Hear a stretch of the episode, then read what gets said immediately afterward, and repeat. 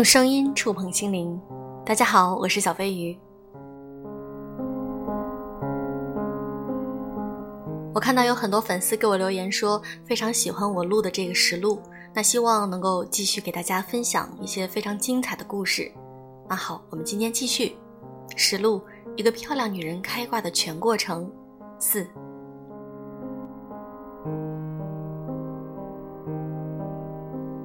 十九岁的我进入社会，正儿八经工作一年到二十岁，这是我走偏的关键节点。从二十到二十五，身心全部在男人身上。二十五到二十七这期间是我经济和精神上的低谷期。一个人在最差的时候，要么没有下降空间了，从而开始反弹；要么索性一直颓废在底层空间，日复一日，年复一年，直到岁月流逝，红颜衰老。庆幸的是，我的选项是第一种。二十八岁的我成了医美机构的合伙人，但仍然不富裕。不过一切都在慢慢变好。我内心也清楚，二十八岁才是我积累财富的开始。各位姐妹们，如果你目前一无所获，先别急，应该是你还差了点什么。这年头，没背景的女孩子在社会上独立打拼，的确有才出学校混了个两三年，在二十六岁左右就已经能够自主买房买车，且有不低收入的佼佼者。他们大多年入百万，再不济也是五十万起，但这不是普世的现状。正常流程来讲，二十三岁毕业后，你与社会、与人、与工作、与金钱会有一到三年的磨合期。这个磨合期至关重要，它很大程度上是在塑造你第一阶段的价值观、人生观、世界观。它是把你拉入现实的第一个考验。如果你接受现实，之后的路走起来反而不扭捏、不矫情。不玻璃心，而且大多数人在毕业后的几年内一定会经历第一阶段的痛苦。这种痛苦可能是情感上的挫败、工作上的失望、生活上的磨难、金钱上的紧迫，盲目的异想天开、跋扈的不知深浅，亦或者人心不古、世态炎凉、童真被推翻后重建的人生世界。把这些痛苦熬过去了，你才是正经八百开始打打怪升级。至于赚钱，我们可能需要试错几次才能够找到它的方向和渠道，找到且成功设立渠道，接下来就是等着银行卡数字慢慢增加的过程。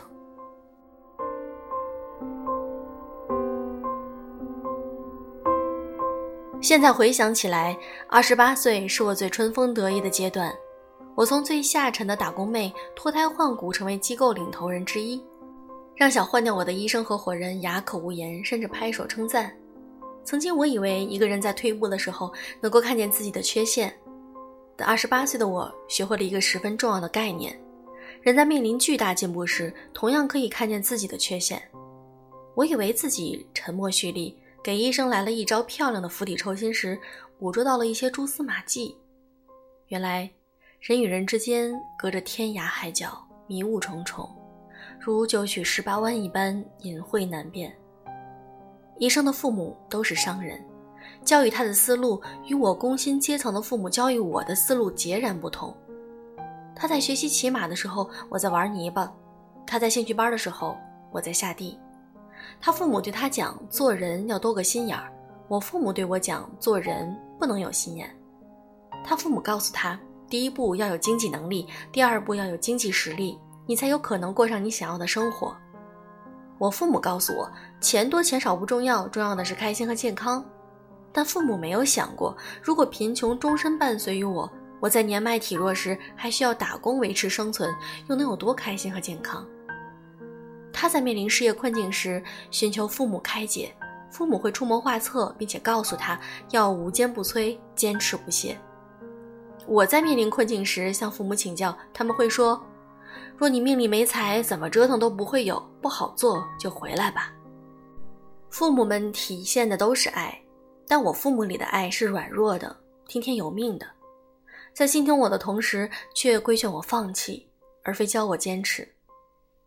在原生家庭成长环境、父母影响及教导之下，我和医生是两种人，注定现阶段无法相提并论。所以，医生在下棋中棋，百局中局我是棋子他是棋手。他下一步棋看三步棋我这个棋子当的不冤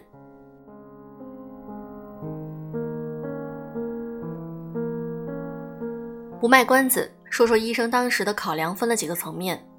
想要换掉我的念头的确是他故意放出去的一半真一半假。想以此激励我的潜能这种电视剧才有的桥段，在现实生活中很少存在。我们这是真金白银的投资，谁会这么冒险？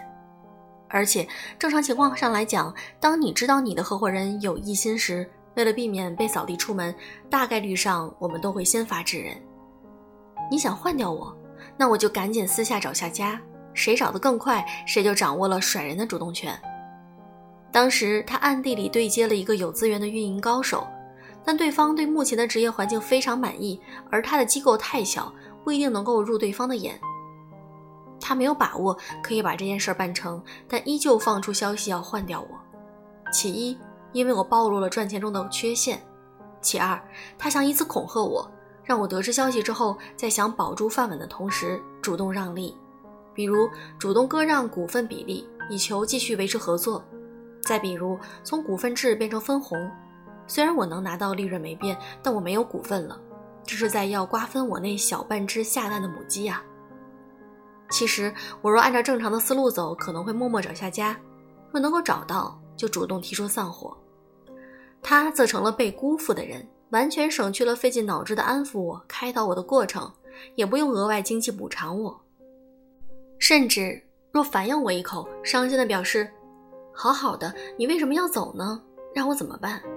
我吃了哑巴亏不说，还倒反而需要安慰对方。好人是他做了，坏人是我背锅了。而第四点才是我发现的最重要的一点：我们在与任何人的合作的时候，不要以为合作开始就等于关系成立。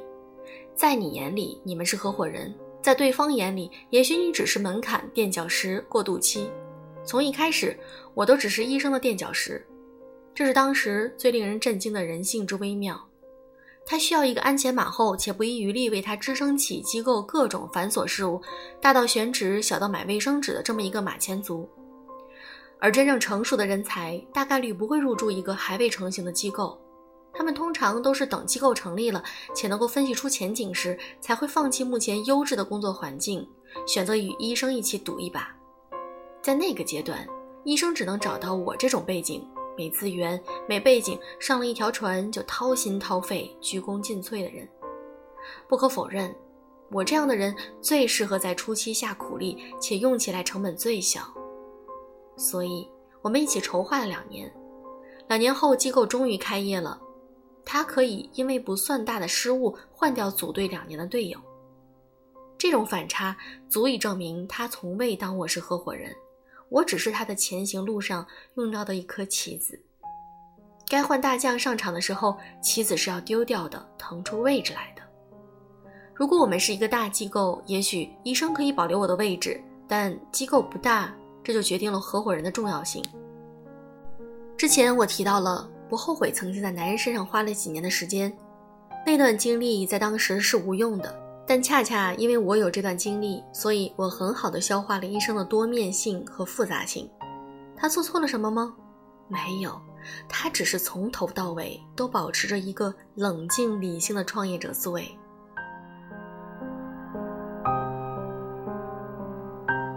也是因为他给我上的这一课，让我明白了几个创业中非常重要的认知。第一，任何时候人一定要有危机意识。跟医生合作后，我是没有危机意识的，从未想过那一步依旧需要博弈与平衡。我能向医生坦然自己的缺陷，其一是我误会了生活中做人和利益中做事应该一样；其二，也是因为我没有危机意识，不曾想过合作都已经开始了，我还有没被换掉的可能。第二，请接受人性的复杂与多面。有些人在见识人性后会害怕，觉得太危险、太突然。但你都见识到了，知道人性怎么样了，还用得着害怕吗？恰恰是你没见识，对此一无所知时，你才更应该害怕。人人都怕鬼，因为人人都没见过鬼。我们会为鬼徒增了很多莫须有的想象，比如五官缺残、血盆大口、四肢不全、面目可憎。可以害怕未知，这是天性使然。但若连已知都害怕，那人的心智是否只是徒具虚名的摆设？你用什么去证明你是区别于低等生物的高级生物？心智的力量。第三，穷人和富人的确存在思维差差异。资本的本质是利益，不是情感，而人变富就是资本累积的过程。在这个过程中，也许你会与人产生感情，但这个人必须择优录取，不要泛滥自己的情感。什么人都能滋生情谊，并不代表你博爱，只能代表你廉价。择优录取不可耻。学校一个非常高贵的地方，人人对于知识的获取门道都是择优进入。如果人人都能够上清华，那清华就不再是清华。与有价值的人发生感情是非常好的一件事儿，因为有价值，他们很少让你经受在情感与利益中如何取舍的为难。好比女人遇上一个男人，男人对她很好，但男人太没用了，此刻女人一定会很痛苦。而有价值的朋友、伴侣、合伙人，可以让你不费力的平衡利益与情感。我们都说关系一定要选择轻松的，可如何才能相对轻松呢？这里涉及一些非常现实的规则，在没有财富、思维、聪明、愚蠢、眼界和格局上的过大差距时，人与人之间相处起来才会相对轻松。我们都以为富人的友情和爱情非常脆弱且势利，好像只有两个贫穷的人在一起才是完全真心实意的组合，并非如此。富人与富人之间一样有真情实存在。只不过他们的真情几乎不泛滥于价值差距过大的群体，导致你误会富人没有真心。人家的真心不用来扶贫，都在自己的圈层里开花结果。我从哪知道医生的这些想法呢？这其中又涉及到了一些相应的情欲关系。从我开始调整重心，侧重事业之后，男人就彻底被我扫地出门。没曾想。在这个节骨眼上，我经历了一段桃花，也是这场桃花让我见识到了原来在社会关系中，桃花和金钱在某些时候是双生子。我有过在男人身上捞钱的经历，勉强也算是情欲与金钱的结合，但那是一个与捞女去献媚的姿态。若以一个独立女性去操纵这样的关系，又会有怎样的别有洞天呢？在下一期我会告诉你。另外，如果你想知道自己今后的有没有桃花，或者说自己在今后的事业、学业、工作中会有怎样的一些变化，你可以去添加微信号 n 五三六幺幺零九，大写的 N 五三六幺幺零九。那这个呢是白羊居的师傅的微信号，你可以先找小祝来预约师傅。那我曾经就测算过很多次。那关于我的事业以及我的情感方面，当我非常非常难以抉择的时候，或者说很痛苦，不知道该如何做的时候呢，是他们给了我一些答案，而且我能够以自己的人格保证，师傅的这个命理测算是非常准的。他们都是道家学派的一些弟子，很专业。也希望你能够在工作、事业、学业方面都能够取得的很多的进步，一切顺利。好了，今天的节目就是这样。祝各位晚安。